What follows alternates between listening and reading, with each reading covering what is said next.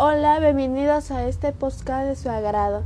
El tema de hoy que hablaremos es la valoración energética de los alimentos.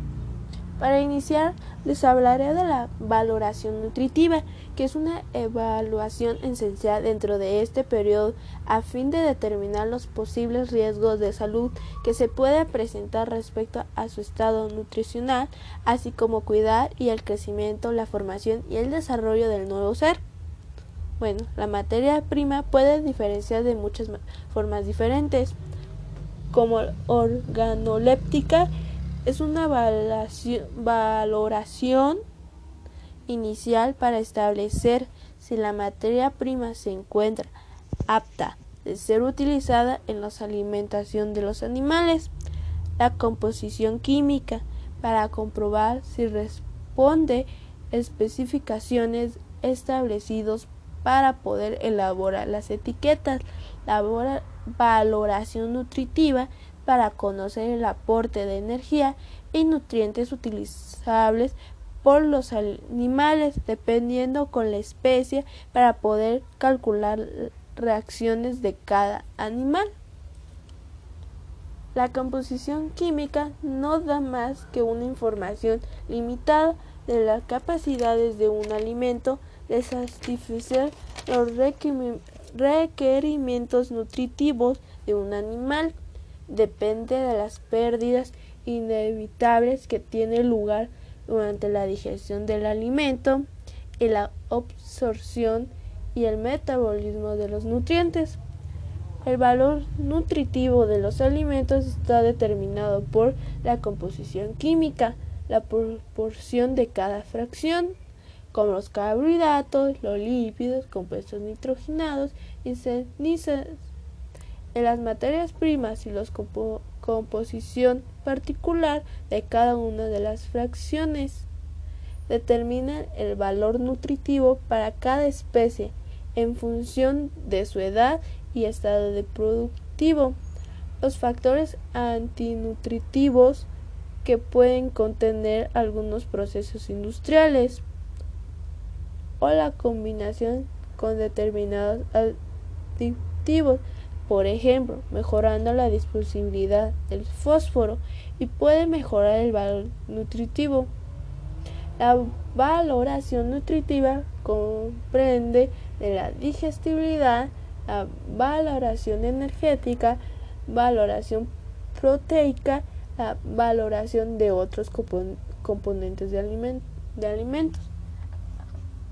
Ahora la digestibilidad. La digestibilidad es una forma de medir el aprovechamiento de un alimento, es decir, la facilidad con, con que es convertido en el aparato digestivo en sustancias útiles para la nutrición.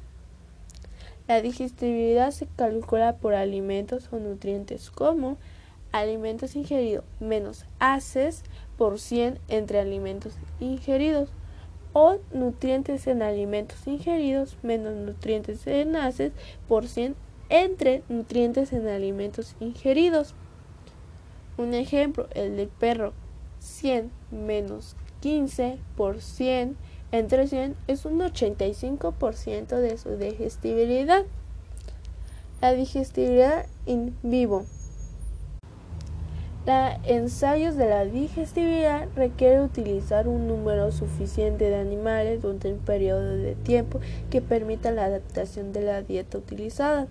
Los periodos de adaptación y recogida son en los cerdos y caballos duran 4 a 6 días y en los rumiantes de 8 a 10 días. Se utilizan indicadores. No hace falta medir el consumo de pienso ni la producción de haces para simular un periodo de 24 horas. Otro aspecto, la digestividad in vitro, como la digestividad in vivo, es un proceso laborioso. Se hace desarrollado métodos de laboratorio que intentan reproducir las reacciones que tienen lugar en el tracto digestivo de los animales entre los rumiantes y los monogástricos. En los rumiantes una digestión dura de 48 con microorganismos de rumen en condiciones anaerobias, seguido de una digestión durante 48 horas con pepsina y ácido clorhídrico. Y en los monogástricos, un ejemplo, los cerdos, se mide la digestión presecal en dos pasos. Primero se incuba la muestra con pepsina disuelta con ácido clorhídrico. Luego se realiza una segunda incubación con enzimas pancreáticas disuelta con una solución tapón de fósforo simulando la digestión eh, intestinal.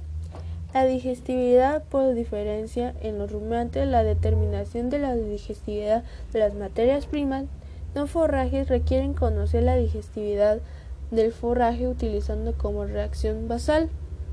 En caso de las aves, las haces y la orina se eliminan conjuntamente, por lo que los valores obtenidos corresponden a la utilización metabólica del pienso con excepción de las pérdidas por, por fermentación, aunque estas son mínimas. La información obtenida es valiosa, pero incompleta, porque especialmente en el caso de los rumiantes o de las materias primas con el elevado contenido proteico, porque no se tiene en cuenta las pérdidas por la orina y por los gases fermentación. Bueno, los factores que afectan la digestibilidad son siete puntos. La primera sería la especie animal. Las diferentes especies animales digieren los mismos alimentos con las distintas eficiencias. Por ejemplo, se ha observado que cuando la digestibilidad de la materia seca de un alimento es inferior a 66% y se obtienen valores de digestibilidad mayores en vacas y cabras que en ovejas. Otro ejemplo sería los caballos contra los conejos. El otro sería la edad, que se ha comprobado en perros, aves y cerdos que la digestibilidad de los componentes de los alimentos es inferior en los alimentos en los animales más jóvenes, en caso de los cerdos, aún menor capacidad de fermentación de la, de la fibra. Otro sería la composición de alimentos. El contenido de pared celular afecta especialmente a la digestibilidad de los alimentos. Otro sería la composición de la reacción. La digestibilidad de un alimento está afectada, además de su propia composición, por la de los demás alimentos ingeridos con él. Esto es, es especialmente relevante en caso de los rumiantes donde el, el exceso de almidón o el, o el déficit de proteína afectan negativamente a la digestión ruminal de las paredes celular. En perros, la adición de más de 3% de celulosa al alimento reduce linealmente la digestibilidad de la totalidad de la reacción por aumento de la velocidad del tránsito. Otro sería el nivel de alimentación. A mayor nivel de alimentación, la velocidad de tránsito del alimento por tracto digestivo se eleva y se reduce la exposición a las enzimas digestivas con la consiguiente reducción de la digestibilidad. En vacuno, el descenso de la digestibilidad es mayor para alimentos con mayor digestibilidad a nivel de mantenimiento y para forrajes picados muy finos o molidos. Por otro sería el medio ambiente. Se ha observado en los rumiantes que la digestibilidad disminuye 1.6 por cada 10 grados de variación en la T ambiente por encima o por debajo de 20 grados. El efecto se cree debido a un aumento de velocidad del tránsito. Por último sería la preparación de los alimentos y uso de aditivos, los tratamientos con calor y humedad y el uso de enzimas mejorando la digestibilidad de los alimentos. La valoración energética. Satisfacer las necesidades energéticas de los animales es mayor coste ligado a la alimentación de los animales. Adicionalmente, los animales necesitan energía para su producción, crecimiento y engorde, reproducción, lactación y trabajo. Energía bruta es la energía liberada en forma de calor por la combustión completa de un alimento mediante oxidación en una bomba calorimétrica. La bomba calorimétrica se compone de un recipiente metálico resistente que se dispone en el interior de otro recipiente aislado con agua.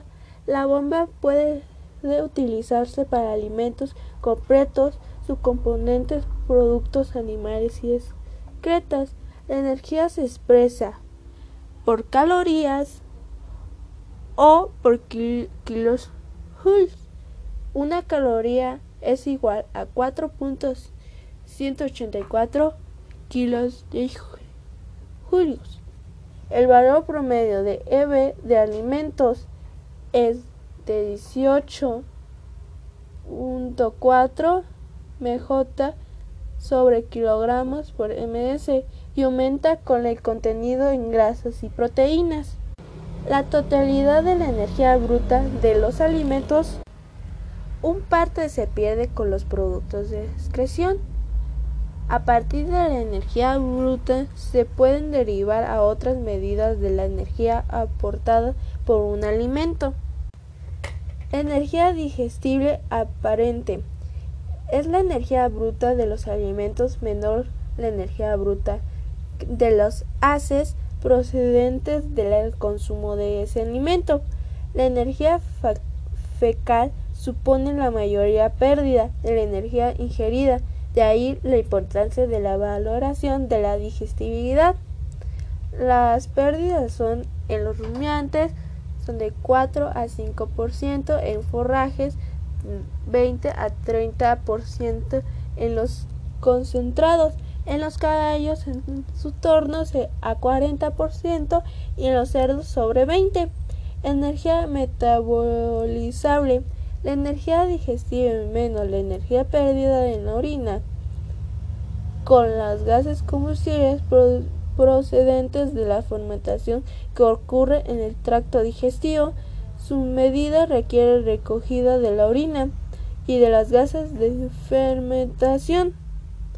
Representa la energía bruta que se queda disponible para los procesos metabólicos cuando se expresa con fracciones de aquellas que se denominan metabolizada de una reacción es un indicativo de la eficacia que utiliza utilización metabólica. El valor energético de los CHO y las grasas observados por los animales igual a su calor de combustión. En el caso de las proteínas se realiza una subtracción a su energía bruta porque los aminoácidos no se oxidan completamente en el organismo. Las pérdidas de energía en la orina son realmente constantes si la reacción no aporta proteína, es exceso de 2 a 3% de energía bruta en los cerdos y conejos y 4 a 5% en los rumiantes. Los gases de fermentación suponen un 8% de energía bruta en los rumiantes, 2.5 en caballos, 0.4 a 1 en cerdo y 0.5 en conejos. Y es despreciable en aves, perros y gatos. El aumentar el nivel de alimentos se produce, perdón, se reducen las pérdidas por la orina y el método, perdón, metano, lo que compensa parcialmente la disminución de la energía digestible. La relación E de la reacción equilibrados en energía y proteína es de 0.81 o 0.82 en los rumiantes y 0.96 en cerdos. Incremento térmico y energía neta. El incremento térmico se observa cuando los animales consumen alimentos. Es debido a la digestión de los alimentos. La fermentación microbiana la absorción y transporte de los nutrientes, con excepto de la contribución del mantenimiento de la T corporal. En un medio ambiente frío, el incremento térmico supone una pérdida más de la energía del alimento.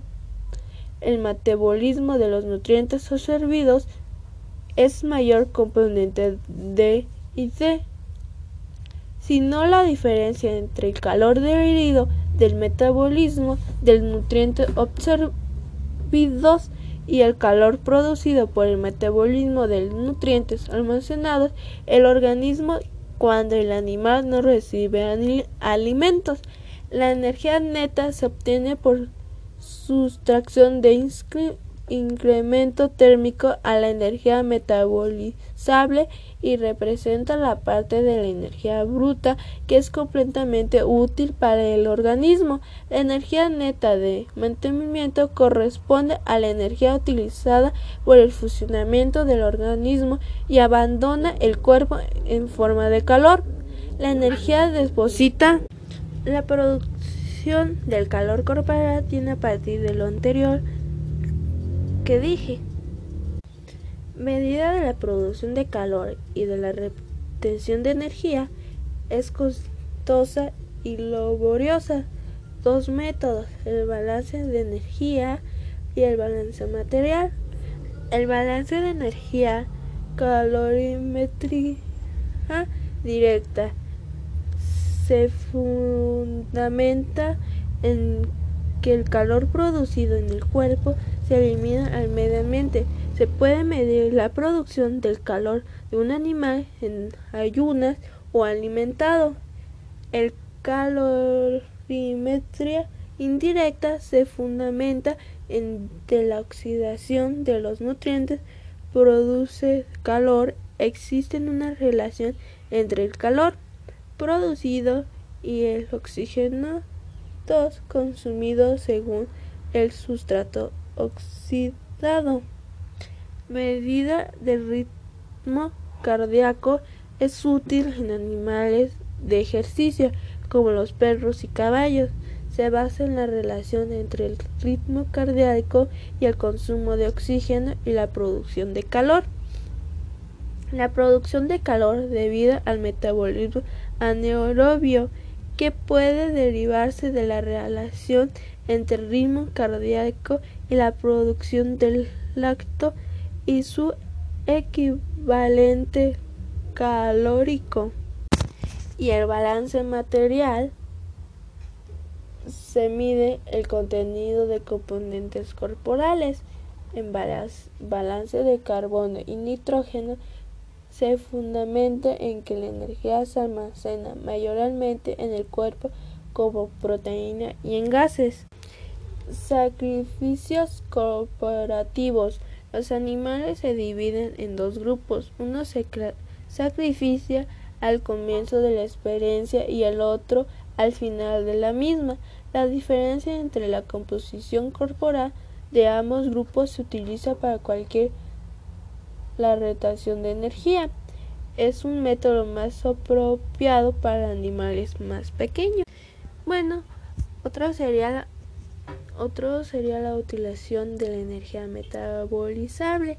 La conversión de EM a N se expresa por un valor denominado esencial que utilizamos kilogramos con un subíndice que indica la función corporal a que se destina. La utilización de la EM para la diferencia de función corporal depende básicamente del sustrato que lo aporta y está íntimamente relaciona con las rutas metabólicas de uso. En caso del mantenimiento, depende la capacidad de nutrientes absorbidos para reemplazar a las grasas corporales oxidadas. La menor eficiencia de las proteínas se debe a la oxidación incompleta de las proteínas hasta urea y el ácido úrico y gastos de excreción. El crecimiento depende de la porción de grasas y proteínas en la ganancia de peso y de las correspondientes rutas de síntesis, pero tanto el kilogramos tiene dos componentes, KF y KP la síntesis de proteína es menos eficiente que de las grasas. Y eso sería todo de sobre el tema de valoración energética de los alimentos. Y nos vemos en la próxima. Adiós.